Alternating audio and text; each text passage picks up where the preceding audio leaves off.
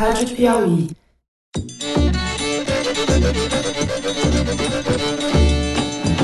Olá, está começando mais um Foro de Teresina. Eu sou o Fernando de Barros e Silva, diretor de redação da revista Piauí.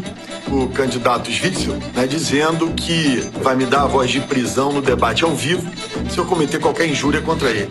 Nós estamos aqui para o debate eleitoral. Aqui não vai funcionar carteirada, não.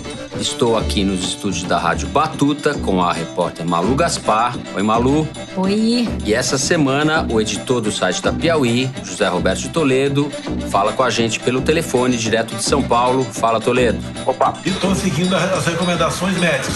Agora, no tocante a participar no debate, vai entrar com a sua estratégia. Se achar que deve participar, participa. Achar que não, a gente não vai participar. Ok? Bom, Toda quinta-feira é dia de Foro de Teresina. A partir das 5 da tarde você encontra a gente no site da Piauí, no canal da Piauí no YouTube e também em todos os tocadores de podcast para ouvir no seu celular. Então não tem Paulo Guedes, não tem banqueiro no Ministério da Fazenda. O Ministério da Fazenda tem que ser alguém comprometido com a geração de emprego e não com o lucro fácil que os bancos têm no Brasil. E pessoal, eu queria dar um recado aqui que a gente já está se preparando para o Foro de Teresina ao vivo na apuração dos votos do segundo turno. Vai ser no mesmo esquema que a gente adotou no primeiro, ao vivo em vídeo pelo Twitter, gravado lá na redação da Piauí. Pode anotar aí na agenda, dia 28 a partir das 5 da tarde também. Estamos esperando vocês. Você já sabe, o Foro de Teresina tem três blocos. A gente vai dar a largada essa semana discutindo as campanhas nos estados, como é que estão as disputas para os governos. No segundo bloco, a gente vai discutir as estratégias e a situação de Jair Bolsonaro e Fernando Haddad na corrida presidencial. No terceiro bloco, nós continuamos falando de eleição presidencial. Nós vamos discutir o que será um possível, um provável a essa altura, governo de Jair Bolsonaro.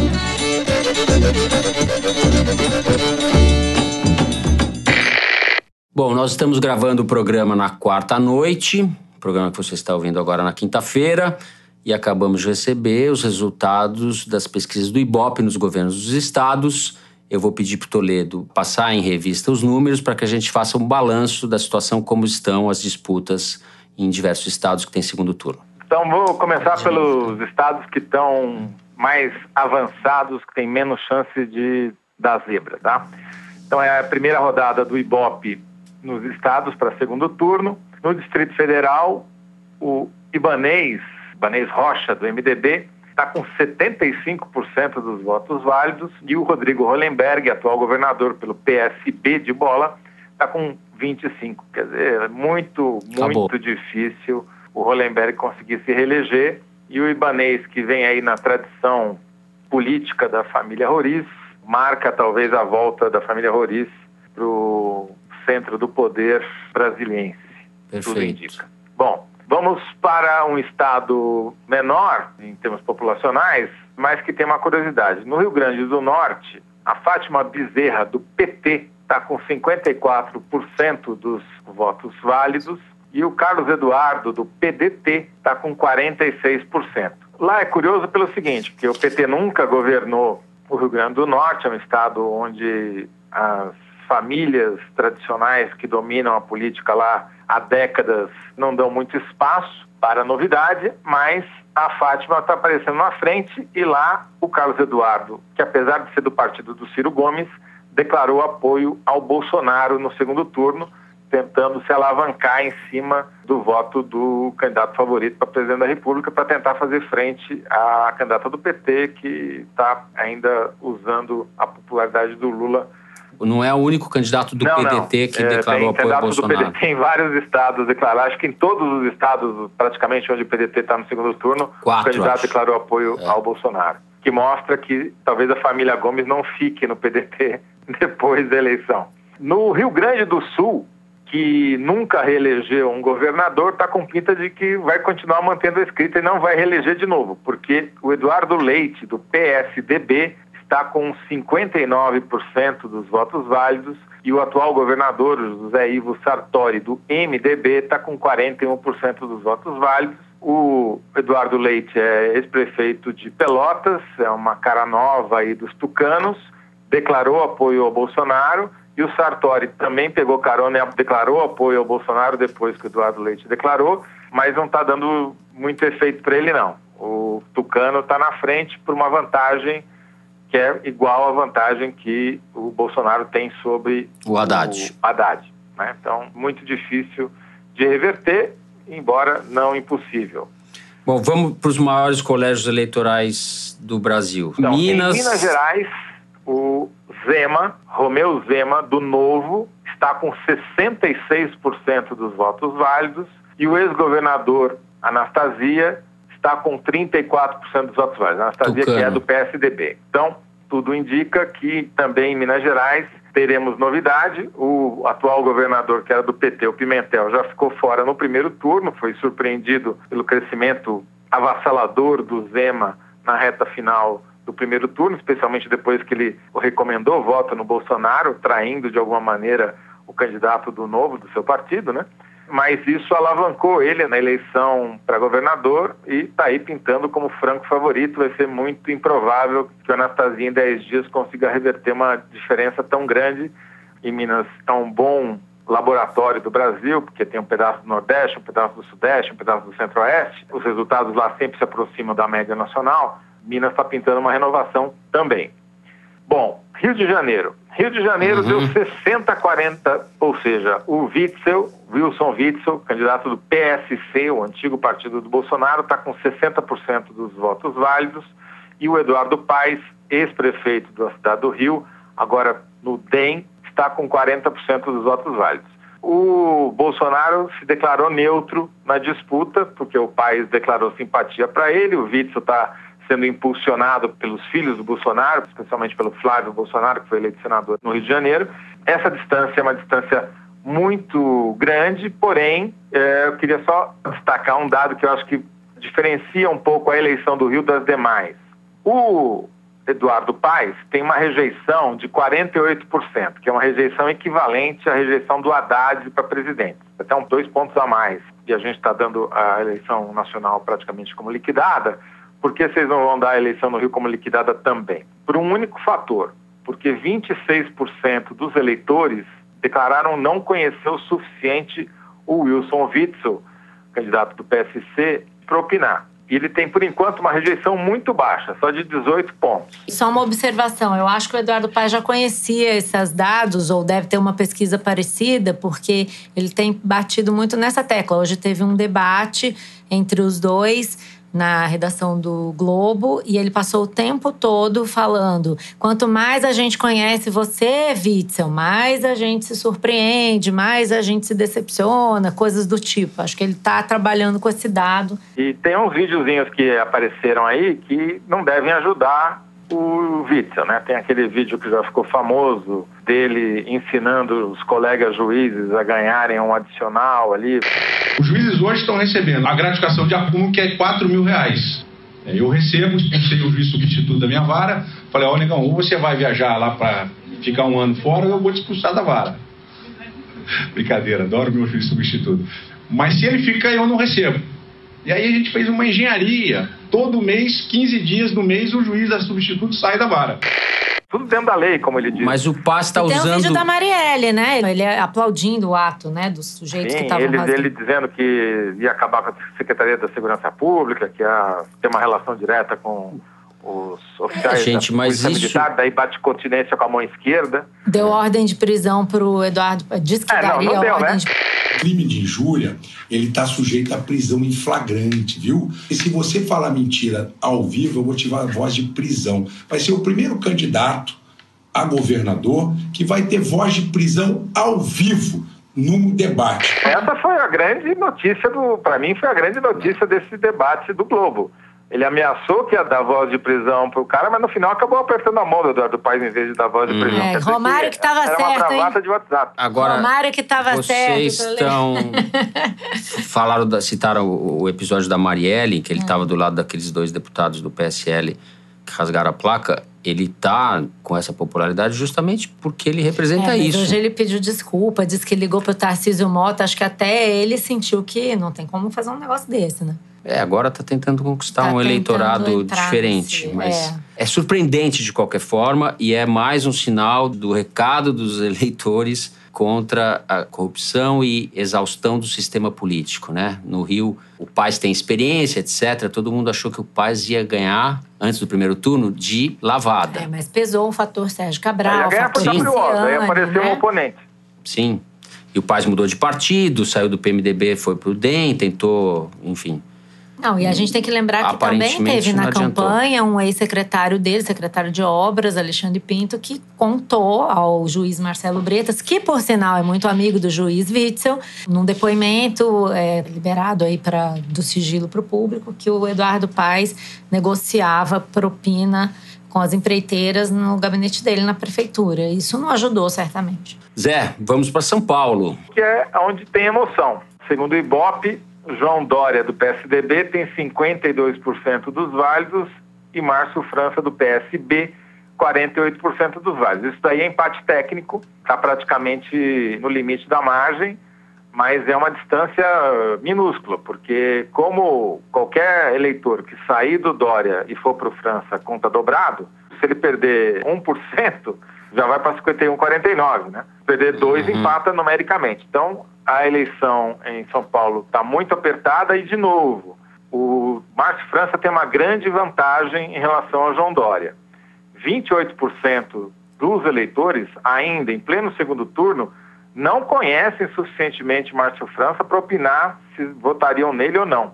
Ou seja, ele tem margem para crescer, porque tem uma rejeição de apenas 20% contra 32% do Dória, que tem 10 pontos a menos de desconhecimento. Então é uma situação de empate técnico. E o Márcio França tem uma rejeição mais baixa e um potencial de se tornar mais conhecido, porque é o governador, tem tempo de televisão igual, agora o adversário, eles estão indo aos debates. Eu acho que é uma eleição que vai ser decidida na última hora, como E quase aí- todas É um foram voto até da agora, esquerda também. mas por uma margem apertada, e eu acho que o Márcio França tem muita chance. Eu também acho o Dória, na verdade, vem acumulando alguns reveses importantes, principalmente na tentativa de se colar ao Bolsonaro. Né? Na véspera do primeiro turno, o Major Olímpio, que se elegeu senador por São Paulo, rejeitou a aproximação do Dória e disse quem vota Bolsonaro não vota no Dória. Major Olímpio que entrou na política pelas mãos do Márcio França. Nesse último fim de semana, o Dória veio ao Rio de Janeiro para se encontrar com o Bolsonaro, levou um cano do Bolsonaro. Mas é, o que eu soube do pessoal da campanha é que havia uma combinação para que a conversa fosse feita, mas para que ninguém ficasse sabendo. E aí eu sei lá o que, que eles iam combinar, mas essa combinação deveria ser feita entre eles primeiro. Só que o João Dória não se aguentou, avisou todo mundo que ele estava vindo, que ele ia conversar com o Bolsonaro, já começou a sugerir que ele ia receber o apoio. Foi encontrar com o Bolsonaro na casa de um empresário amigo dele, o Paulo Marinho. E o Bolsonaro soube, todo mundo soube que o João Dória avisou a imprensa e deixou o Dória esperando. E aparentemente já tinha essa decisão dele ficar neutro no segundo turno em todos os estados. Mas aí isso passou uma impressão de que o Dória tinha tomado foi um belo de um fora do Bolsonaro, que tomou, né? Na Tomou. verdade, tomou. Ele Na combinou verdade, de encontrar, o tomou. cara deixou ele lá esperando, pegou um avião de São Paulo para o Rio à toa. Coitadinho do Dória. Oh, dó. E aí tem os paradoxos. É um candidato do PSDB, mas o Alckmin, evidentemente, quer que o Márcio França ganhe e não o Dória, pelo controle do PSDB de São Paulo, porque o Dória o traiu. É, o Dória, o Dória Foi, foi dramático. foi muito espertalhão, né? O Serra tinha conseguido sair da prefeitura e se eleger governador em 2006. Mas as circunstâncias hoje são muito diferentes. E o Serra já tinha uma trajetória política E conhecida. o Dória prometeu muitas vezes na campanha que não faria isso, né? Então passou uma impressão. É, em São Paulo, a rejeição, na capital, a rejeição ao Dória é quase 50%. Então, ele tem um problemaço aqui, quer dizer, o França fica repetindo o tempo todo, quem conhece não vota, né? E ele se sai melhor no interior, onde houve o problema do Java Porco, que eu não vou falar, prometo, dessa vez não vou falar. É, só para reforçar, a margem de erro é, da pesquisa é de 3 pontos percentuais, tá? Porque a primeira rodada, um número menor de entrevistas, e Certo. nos votos totais, que é onde vale a margem de erro, está 46, 42, com 10% de branco e nulo e 2% de não sabe, não respondeu. Uhum. Então, Agora, tá tentando empatado amarrar um pouco esses números todos, com exceção de São Paulo, onde está pesando o fato do João Dória ter traído a confiança do eleitorado, aparentemente, o segundo turno nos estados está reforçando a onda bolsonarista até agora. O Witzel está ganhando no Rio de Janeiro, Sim. o Zema praticamente já ganhou em Minas Gerais. No Sul, o Tucano, que é bolsonarista, vai levar. lá ele ia ganhar de qualquer jeito. É, o Bolsonaro ia ganhar de qualquer jeito. E... Só no Rio Grande do Norte que não. Então você tem aí uma confirmação, digamos assim, até agora, do que a gente viu na eleição do primeiro turno, certo? Sim, o que vai deixar o PSDB numa situação ainda mais delicada do que ele já saiu no primeiro turno com uma a sua maior derrota eleitoral de todos os tempos, perdendo 20 deputados na bancada federal, e perdendo senadores, e agora está correndo sério risco de perder o governo de São Paulo, onde ele domina duas décadas, de não conseguir retomar o poder em Minas Gerais, uhum. e vai ficar com caras novas, né? Esse Eduardo Leite lá no Rio Grande do Sul, e daí lideranças regionais, em suma, vai precisar passar por uma sessão de terapia para se reencontrar o PSDB. DR, DR. Bom, com isso a gente encerra o primeiro bloco do programa. Em seguida, nós vamos conversar sobre a disputa presidencial.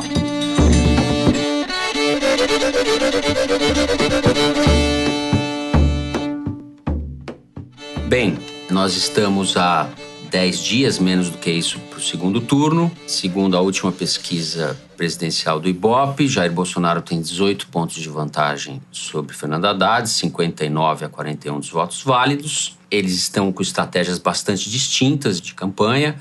O Bolsonaro, a estratégia dele é não fazer campanha, pelo que parece. E o Haddad tentou, sem tentar muito, a gente vai discutir isso um pouco, formar essa frente democrática. A essa altura, talvez não seja precipitado a gente dizer que ela fracassou, né, Malu? Você falou bem, são duas estratégias bastante distintas. O Bolsonaro vai jogar parado, tem evitado dizer de antemão que ele não vai aos debates, mas isso já está definido, ele não vai a debate nenhum, ele acha que não ganha nada debatendo. E ele tem uma razão de saúde que ele pode alegar que lhe dá uma cobertura, né? Embora ele já esteja saindo, já está fazendo dá uma eventos. Desculpa, né, também. É, eu não sou médica, né? Mas aparentemente ele já está bem animadinho. Ele foi ao BOP. Hoje, quando a gente está gravando, quarta-feira, ele foi visitar o Dom Orani na arquidiocese aqui do Rio de Janeiro. Ele está gravando programas. Não parecem ser agendas muito extensas ou extenuantes, mas são agendas de campanha, né? E não são agendas escolhidas ao Léo, são agendas que mandam um recado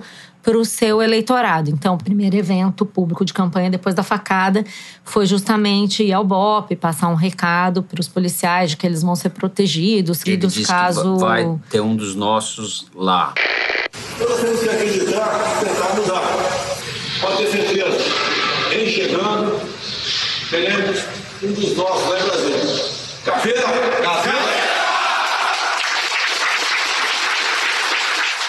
cafeira. Acho que ali tem uma mensagem muito forte. Não por acaso foi o primeiro evento. O segundo evento, é igreja. Então, segurança, família, religião ali. Por outro lado, nas redes sociais, ele tem brigado com o Haddad, que está cobrando por debater, ele fica tentando lacrar ali com umas respostas é, mal criadas e tal. Mas ele tem feito duas coisas que estão me chamando a atenção. Nos últimos três dias, ele recebeu dois gays, que depois postaram nas redes sociais que estiveram com ele, que ele não é avesso aos gays, artistas que estão indo lá prestar apoio a ele. Isso também não é por acaso. Eu falei com uma, algumas Sim, pessoas é da os campanha advogados dele. chamam de redução de danos, né? Eu acho que é, um, é, é assim, ele tem visto que existe um medo no público gay, LGBT, de ataques que a gente tá vendo acontecer aí nas ruas. Os gays têm família, os gays têm mãe, as mães e os pais dos gays estão assustados e ele não quer perder esses votos que provavelmente estão indo para ele. Por outro lado, a gente tem a campanha do Haddad tentando reverter uma vantagem que parece muito consolidada. Eu acho que ele não transmitiu para os possíveis aliados a impressão de que ele realmente pretende ceder alguma coisa em nome de uma frente, né? Primeiro foi Joaquim Barbosa que ele visitou e saiu de lá sem nenhum apoio concreto. Conversei com algumas pessoas que falaram que o Joaquim se sentiu assim, meio usado, foi lá, não cedeu nada, não ofereceu nada e foi embora e disse: convidei o Joaquim para ser ministro da Justiça. E depois o Cid Gomes, que protagonizou um momento que vai entrar para a história dessa campanha como um momento Já desastroso. entrou, né? Se quiser dar um exemplo para o país, tem que fazer um meia-culpa. Tem que ter humildade e reconhecer que fizeram muita besteira. É assim. É, pois tu vai perder a eleição. Lula, o Lula tá preso, babaca. Foi muito ruim e tá tendo repercussão até agora. O Bolsonaro, Bolsonaro usou, usou, né? e a Glaze respondeu. O próprio Cid gravou um vídeo constrangedor dizendo que ele vota assim no Haddad. Então, aparentemente, todos os tiros do Haddad estão saindo pela culatra. Zé, o assunto da semana do lado do Haddad até agora foi esse evento no Ceará no qual o Cid bateu boca e deu um esporro na militância do PT, daquele jeito que a gente viu. Você acha que isso foi premeditado de alguma forma ou a coisa desandou? Eu acho que foi de caso pensado, já que o Cid está eleito, né? Ele vai ter um mandato, e, portanto ele vai ter um foro, que não é o de Teresina, vai ser o do Senado, para se manifestar, enquanto que o irmão vai ficar no ostracismo, quer dizer, não vai ter nenhum cargo público, enfim, tende a, a perder espaço, né? O Ciro, no caso. E o Cid já está marcando posição para ver quem vai ser o líder da oposição ao Bolsonaro. Acho que essa é que é a questão, né? Ficou claro naquele discurso que eles não reconhecem o PT como líder natural da oposição, embora tenha chegado ao segundo turno e eles não. E eu acho que é isso, quer dizer, já é um posicionamento pensando para o futuro, porque, como ele mesmo disse, não foi irônico, estava sendo, eu acho, sincero, a eleição já está perdida, né? Uhum. É, então, é pensar como é que cada um vai se virar. Do ponto de vista do Bolsonaro, foi excelente sobre os dois aspectos, porque mostra que a campanha do Haddad não conseguiu montar frente nenhuma, está um festival de subir em cima do muro Uhum. formalmente, né, como o PSDB, o MDB, mas na prática os caras estão apoiando ele, o Bolsonaro, né? Uhum. Quase todos os partidos que se declararam neutros, na verdade, estão apoiando o Bolsonaro. PSDB não, né? lideranças Gente no PSDB sim, né? esperar uma declaração mais contundente contra o Bolsonaro e eventualmente a favor da Haddad, tipo o Fernando Henrique, que não tem nada a perder, nem ele quis entrar na polêmica, né? Falou que deu uma declaração genérica ali que não quer dizer nada, Uhum. mas para não tudo para não se posicionar, então acho que acabou, acho que não tem muito mais discussão. Quer dizer, o que eu acho que aconteceu foi um processo muito bem elaborado ao longo da reta final do primeiro turno, que continuou no segundo, mas já na- quase que na inércia, de desconstrução do PT. Aquilo que a Marina acusou o PT de ter feito com ela quatro anos atrás, foi feito com o PT entre a facada, comecinho de setembro, e o segundo turno. O antipetismo ganhou densidade, vamos dizer assim, ganhou estridência depois da facada e se formou e está dando a tônica do rumo dessa eleição agora com muita clareza no segundo turno, né? Isso eu, eu concordo. Exatamente. Eu tenho, tenho números para demonstrar isso. No dia 3 de setembro, ou seja, três dias antes da facada, o PT tinha 28% das preferências dos eleitores como principal partido político do país e 29% da rejeição. Estava rigorosamente empatado, porque esse um ponto aí é margem de erro, né? No dia 14 de outubro, ou seja, na mais recente pesquisa do IBOP, pós-primeiro turno, a rejeição subiu de 29 para 42 e a preferência caiu de 28 para 22. E foi um trabalho contínuo. O grande salto da rejeição aconteceu a partir do dia 23 de setembro e só aconteceu com o PT. A rejeição ao PSDB diminuiu, a rejeição ao MDB diminuiu e não teve nenhum outro partido cuja rejeição tenha aumentado. Os votos do, P- do PMDB, do PSDB, a rejeição diminuiu, mas os votos não aumentaram, né? Não, exatamente. Mas o que eu quero dizer com isso é que, como foi o único partido que piorou muito, que é um- não tem paralelo um aumento de rejeição de 13 pontos em um mês. É meio inédito isso. Como o PSL, o principal adversário, não tinha tempo de televisão, a conclusão que se chega é que só pode ter sido via mídias sociais, né? via redes sociais, principalmente o WhatsApp, a tal campanha que o Haddad vive reclamando. Não, mas o PT também errou muito, né, Toledo? Não se pode dizer que o PT é exclusivamente uma vítima, né? O Haddad falhou em fazer vários movimentos que É. redundaram não, não, na mas a situação rejeição atual, não explica né? por aí. A rejeição não se Por que explica não? qual erro público que teria explicação para o cara crescer 13 pontos na rejeição ao partido.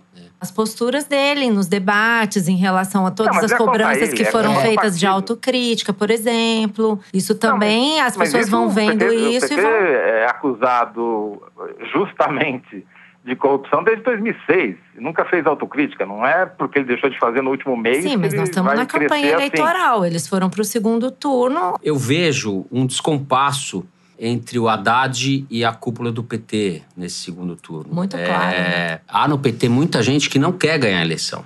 O Zé Dirceu falou isso. O Haddad está sendo boicotado. A Malu até me dizia outro dia, Malu, você comentou, e eu acho que é muito certo. No momento em que o Haddad tentou se impor ou tentou ganhar a voz própria, jogaram o Gabriele, ex-presidente da Petrobras, no colo dele, falando que queria ser um dos Sim. coordenadores da campanha. Só para a gente situar, então, é, alguém da campanha do Haddad vazou para o jornal o Globo que o José Sérgio Gabrielli, ex-presidente da Petrobras, iria ser um dos coordenadores econômicos. E aí, só para dar um bastidor aí, eu falei com pessoas da campanha do Haddad que me responderam assim: isso é fogo amigo. Então você entende que a gente da própria campanha vazando para o jornal para dizer: olha aqui, ó, você vai levar essa outra ala do PT junto com você. Não tem desvinculação, não. E além disso, voltando ao que o Toledo falou, de que a coisa lá do Cid Gomes foi premeditada, eu vejo um pouco como uma mistura. Eu acho que ele queria dar esse recado e que a coisa desandou ao mesmo tempo que ele perdeu um pouco o tom. Ele fala com a boca cheia: vocês vão perder feio, feio. Tem muita mágoa. É uma né? coisa de mágoa acumulada e ressentimento que ficou muito explícito é, nesse caso e que não é exclusivo do Ciro Gomes, né? Mas o- no caso do Ciro Gomes, o Lula tirou ele do segundo turno, E da cadeia, Cid? né? No momento em que o destino do Lula estava passado, ele estava condenado, estava excluído do processo político, o Ciro achou que fosse ter o caminho da centro-esquerda livre para ele. E errou. E o Lula teve força para destruir a candidatura do Ciro e viabilizar a candidatura do PT até o segundo turno, mas não teve força para construir uma alternativa de poder, porque o antipetismo surgiu com toda a força. Veja bem, não tem essa de vítima numa campanha eleitoral. campanha eleitoral é guerra. O PT perdeu. O que eu estou dizendo é que o alvo do PSL, o alvo do Bolsonaro, foi o PT, não foi o Haddad. E foi Uhum. muito bem escolhido e teve muito sucesso nessa campanha. E as armas usadas são as armas que a gente não conhece, que a gente conhece mal porque estão sendo usadas pela primeira vez, que são as armas das redes sociais. De um jeito que não tem nem como cobrir, porque é uma caixa preta. É a caixa preta do WhatsApp, que não revela nada, não abre nada, é tudo segredo. O PSL e o Bolsonaro foram muito mais competentes que o PT e o Haddad nessa guerra. Agora, eu queria reforçar que a guerra é contra o PT e não contra o Haddad, porque nessa última pesquisa do Ibope da segunda-feira, que abriu 19 pontos e praticamente liquidou a eleição, né? o entrevistador pergunta para o eleitor quem que ele acha que representa melhor vários segmentos da sociedade. Então tem um, um candidato que representa muito mais do que o outro, na opinião dos próprios eleitores, as mulheres, os pobres, os trabalhadores, os aposentados, enquanto que o outro representa melhor os empresários, os bancos e os jovens. Quem que vocês acham que é quem? É o contrário? Quem representa melhor, Contrário na do opinião que dos eleitores, Gente- mulheres, pobres, trabalhadores e aposentados, é o Haddad. Quem representa melhor empresários, bancos e jovens é o Bolsonaro. Quais No porcentagens? entanto, o cara está 19 pontos na frente do outro, entendeu? Uhum. Então, o que eu quero dizer com isso é que o problema eh, dessa campanha eh, não é o Haddad, é o PT. A força que unifica essa campanha é isso, é o antipetismo. E nós estamos aqui até de maneira um pouco. Eu não acho que seja precipitada, né, Zé? Eu Só um cisne ninguém- negro para usar um lugar que já está ficando comum no Foro de Teresina, mas infelizmente é o que é. Bom, vamos discutir agora um provável, eventual governo de Jair Bolsonaro.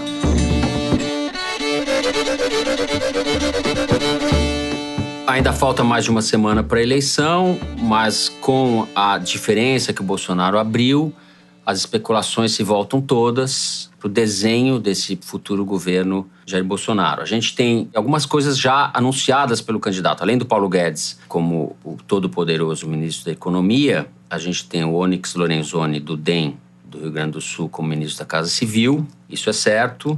Tem o general Augusto Heleno na defesa, isso também é certo.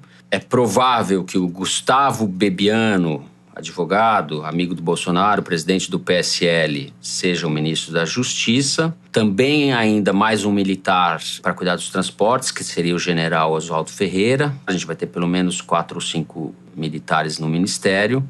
E na educação, o presidente da Associação Brasileira de Ensino à Distância e professor da FGV, tem um nome grego, difícil de se falar, Stravos Chantopoulos, que defendeu essa semana, entre outras coisas, o fim da ideologia nas escolas, essas pataquadas que a gente vem ouvindo faz tempo, e ensino à distância para crianças, a introdução de, da moral e cívica do século XXI, etc. Isso já vai dando uma ideia do que pode ser o governo Bolsonaro e ainda na área de meio ambiente, o Naban Garcia, que é dos ruralistas, né, da UDR, e que está cotado para ser ministro, diz que há espaço para desmatar mais a Amazônia né, o que, segundo muita gente da comunidade científica, compromete a viabilidade e a existência da Amazônia, porque dizem os cientistas que se mais 10%, além dos 20 que forem desmatados, isso se torna irreversível, né? Porque tem um processo de autoalimentação. Enfim, Malu, o que te chama atenção nesse desenho ministerial do Bolsonaro? O que você acha que dá para destacar nesse momento? Bom, acho que o que está bem evidente nessa escalação aí de ministros do Bolsonaro, possíveis ministros, né? O que eu tenho de informação de bastidores é que realmente o Bebiano deve ser ministro da Justiça, só não será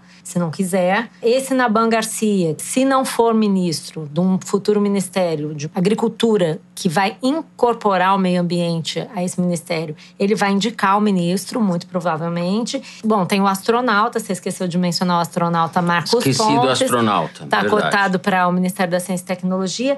E o resto é um pouco, me parece um pouco. Ministério da É, não, mas ele está dizendo ele que vai haver, né? Acho que ele vai manter. E reaviver o MEC da ditadura. Eu acho que ele vai manter só para botar o astronauta.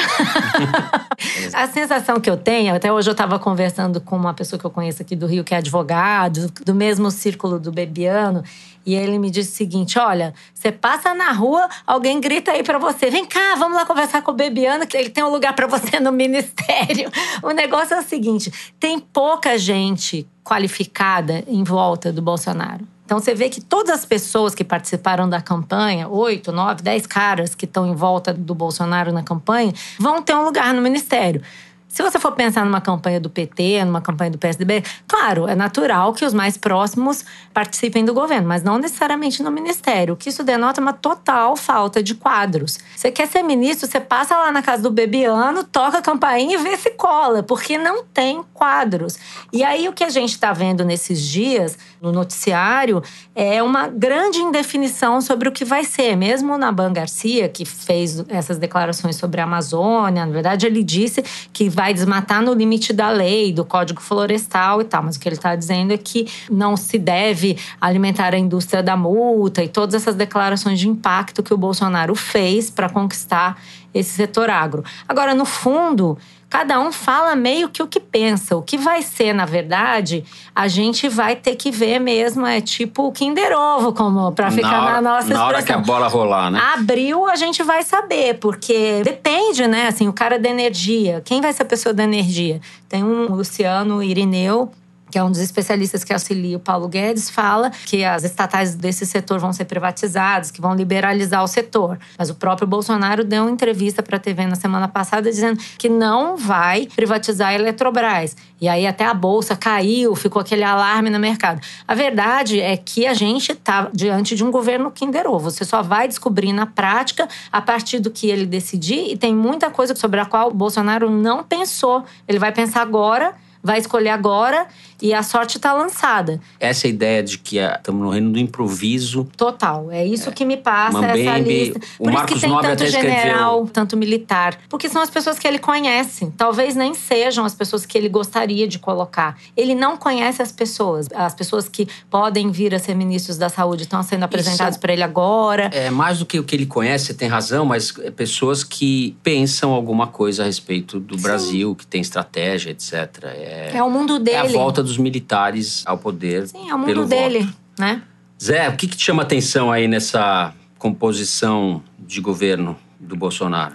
Eu estou muito impressionado com a facilidade que aparentemente ele vai ter para montar a maioria, não só a maioria absoluta, na Câmara dos Deputados como provavelmente maioria constitucional. Explica para os ouvintes o que é maioria constitucional. É, dependendo da votação, do tipo de projeto que você quer aprovar, você pode aprovar apenas em votação em comissão, não precisa nem passar pelo plenário, ou quando vai para o plenário pode ser por maioria simples, ou seja, a maioria dos que estiverem presentes ali, obedecido o quórum mínimo, ou maioria absoluta, ou para fazer emendas à Constituição, você precisa obter pelo menos 308 votos para você poder mexer são na dois Constituição. terços, não são? Do- Dois três terços dos votos. Então, hoje, se a gente pegar todos os partidos que estão direta ou indiretamente aderindo ao PSL do Bolsonaro, e aí vai desde o MDB, que se declarou neutro na eleição, mas o seu atual líder na Câmara, que foi reeleito, um dos poucos que foi reeleito, o Baleia Rossi, filho do ex-ministro Wagner Rossi, do Lula. Já dizendo, para que, que a gente vai ficar na oposição? Deu essa declaração para o Fernando Rodrigues no Drive nessa quarta-feira. São tempos difíceis pela frente, seria um absurdo o partido para a oposição. A tendência é colaborarmos sem pedirmos nem cargos. Seria a primeira vez na história que o MDB faria isso. Mas, de qualquer jeito, se a gente pegar os partidos do Centrão, né, mais o que o PSL já tem, mais o MDB, mais o PSD, que é um partido que aderiu recentemente ao Centrão, mais o o Kassab, né? O- é. que já declarou apoio explícito, mais o PTB que já declarou apoio explícito. Daí toda aquela lista que a gente falou na semana passada de partidos que vão sumir porque ficaram presos na cláusula de barreira, se somar tudo isso dá 321 votos. Vai ser uma avalanche, né, Toledo? Uma avalanche. Dá para os caras aprovarem o que eles quiserem, desde reforma da Previdência, a reforma tributária, aprovar imposto único, Privatizações. o diabo que eles quiserem, mas principalmente aquela agenda que a gente já discutiu também na semana passada, na linha do punitivismo, né? Redução da maioridade penal. penal Estatuto do Desarmamento. Penal para deixar as penas mais duras e por aí vai. Aliás, até falei uma bobagem na semana passada, que ele não pode criar a pena de morte, porque isso Cláusula. é, Então, só me corrigindo. Mas o resto ele vai poder aprovar o que ele quiser. Eles já têm um candidato a presidente da Câmara, que é esse capitão Augusto, que é um deputado que está em segundo mandato. Ele se elegeu pela primeira vez em 2014 pelo PR, do Valdemar Costa Neto. Tem o Eduardo Bolsonaro também, né? Não, o Eduardo Bolsonaro já declarou apoio para o capitão Ao- ao Augusto, capitão. porque não ficaria bem, não é que não ficaria bem. A Câmara, do jeito que ela é, ela não vai aceitar que o presidente da Câmara seja do mesmo partido do presidente da República e ainda mais o filho dele. Eles querem ter um mínimo de margem de manobra. Então, o capitão Augusto já comunicou ao seu adversário, que é o Rodrigo Maia, atual presidente, que é candidato à reeleição, que está na disputa, que tem o apoio do Eduardo Bolsonaro, filho do Bolsonaro e deputado federal. Quem é o capitão Augusto? O capitão Augusto é um cara de Ourinhos, ele é capitão da Polícia Militar de São Paulo, ex-capitão da Polícia Militar de São Paulo. Uhum. Tem a minha idade, mas já está aposentado. Você vê que ele é mais esperto Qual que é a sua idade? Fala aí, 52 revele. anos. Ele se elegeu em 2014 na carona do Tiririca, porque ele só teve 47 mil votos, não chegou no quociente eleitoral, que em São Paulo é de cerca de 300 mil, e precisou dos votos do Tiririca, que tinha tido mais de um milhão e meio de votos e tinha levado consigo vários outros deputados. Ele foi um dos que pegou carona no Tiririca. Ele entrou no PR porque ele fundou antes o Partido Militar Brasileiro, mas não conseguiu o número mínimo de assinaturas e não foi reconhecido pelo Tribunal Superior Eleitoral. Então, o futuro presidente da Câmara, muito provavelmente, é um cara que tem capitão no nome, que tentou fundar o Partido Militar Brasileiro, que anda de farda no plenário da Câmara, cuja foto oficial dele na Câmara é a farda de capitão da Polícia Militar, e que vai comandar uma tropa de mais de 300 deputados, aparentemente. Olha, nem nos nossos piores sonhos, eu nem vou chamar de pesadelo, né? A gente imaginava há um mês, dois meses, que o cenário seria esse. A gente vai ter um governo ultraliberal na economia, que vai entrar em conflito com os militares em algum momento, né? Em algumas áreas, porque os militares têm outra cabeça. É um governo que tende a ter o viés autoritário e repressivo. Bom, com isso, a gente chega ao final deste terceiro bloco do Foro de Teresina e, por conseguinte, ao aguardado momento Kinder Ovo. Semana passada foi bico, a produção escolheu a Marta Suplicy para três paulistas. Os três paulistas aqui, perdidos no Rio de Janeiro, adivinharam fácil. Para quem não sabe, no tocante ao momento Kinder Ovo, como diria o Bolsonaro. Na questão do Kinder Ovo. É, a produção escolhe um áudio, uma gravação recente de alguma personalidade ligada à política e a gente tem que adivinhar. A Malu e o Zé estão disputando. A Malu está na frente. Resposta. A, Não, a Malu não louca tá do Kinder Ovo. É o concurso, a gente só tá aqui pra fazer números. Qualquer dia vai ter uma CPI. Bom, Kinder Ovo, Felipe. Vamos lá, vamos lá. Por que, que vocês acham que eu estou vestido de palhaço hoje? O PT está fazendo do Brasil um grande circo. Entraram para o segundo turno, mudaram o discurso, mudaram as cores do partido. Que nem essa melancia, né? Verde e amarelo. Por fora, mas dentro continua sendo vermelha. Quando eu vejo que o Haddad, agora no segundo turno, mudou de discurso, mudou de cor, né? Não é mais um Haddad, é um camaleão! Eu vou dizer para vocês que o brasileiro está caindo na real e não vai mais cair no PT! Chega de PT! Vamos despetizar o Brasil! Posso chutar? À toa. Nem sei se você Quem está é vivo. esse? O palhaço carequinha, não? É o Arrelia. Ah, é um palhaço desses. É um palhaço muito sem graça, mas tudo bem. Mas, mas é um palhaço, né? Bom, vejam vocês. Luciano Hang, dono da rede varejista Ah, Ravan. Ah, é um palhaço sim, sem graça. É um palhaço. Aquelas não, ops. Aquela loja, Ravan, que é aquela loja das estátuas da liberdade denunciadas pelo Cabo da Ciolo. Apoiador de Bolsonaro. Ele é um Illuminati, Hang. então. Estava vestido de O cara palhaço. podia pelo menos ter tentado fazer uma piada original. Essa da melancia. Exato, e um 60 palhaço- Essa é velha, idade, melancia mais é ou menos. Mais velha. velha que eu. É mais velha que o Capitão Augusto.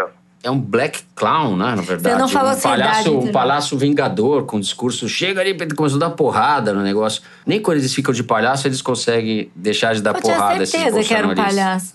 Pô, essa você me pegou. Não, não tô íntima do. Luciano. É uma empresa de Santa Catarina uma cadeia de lojas Santa Ele é catarinense e tem muitas lojas no interior de São Paulo, por exemplo, em geral na beira da estrada. São umas lojas gigantescas e tem uma estátua da liberdade para marcar. O logotipo dele é a estátua da liberdade. É tão original quanto a melancia.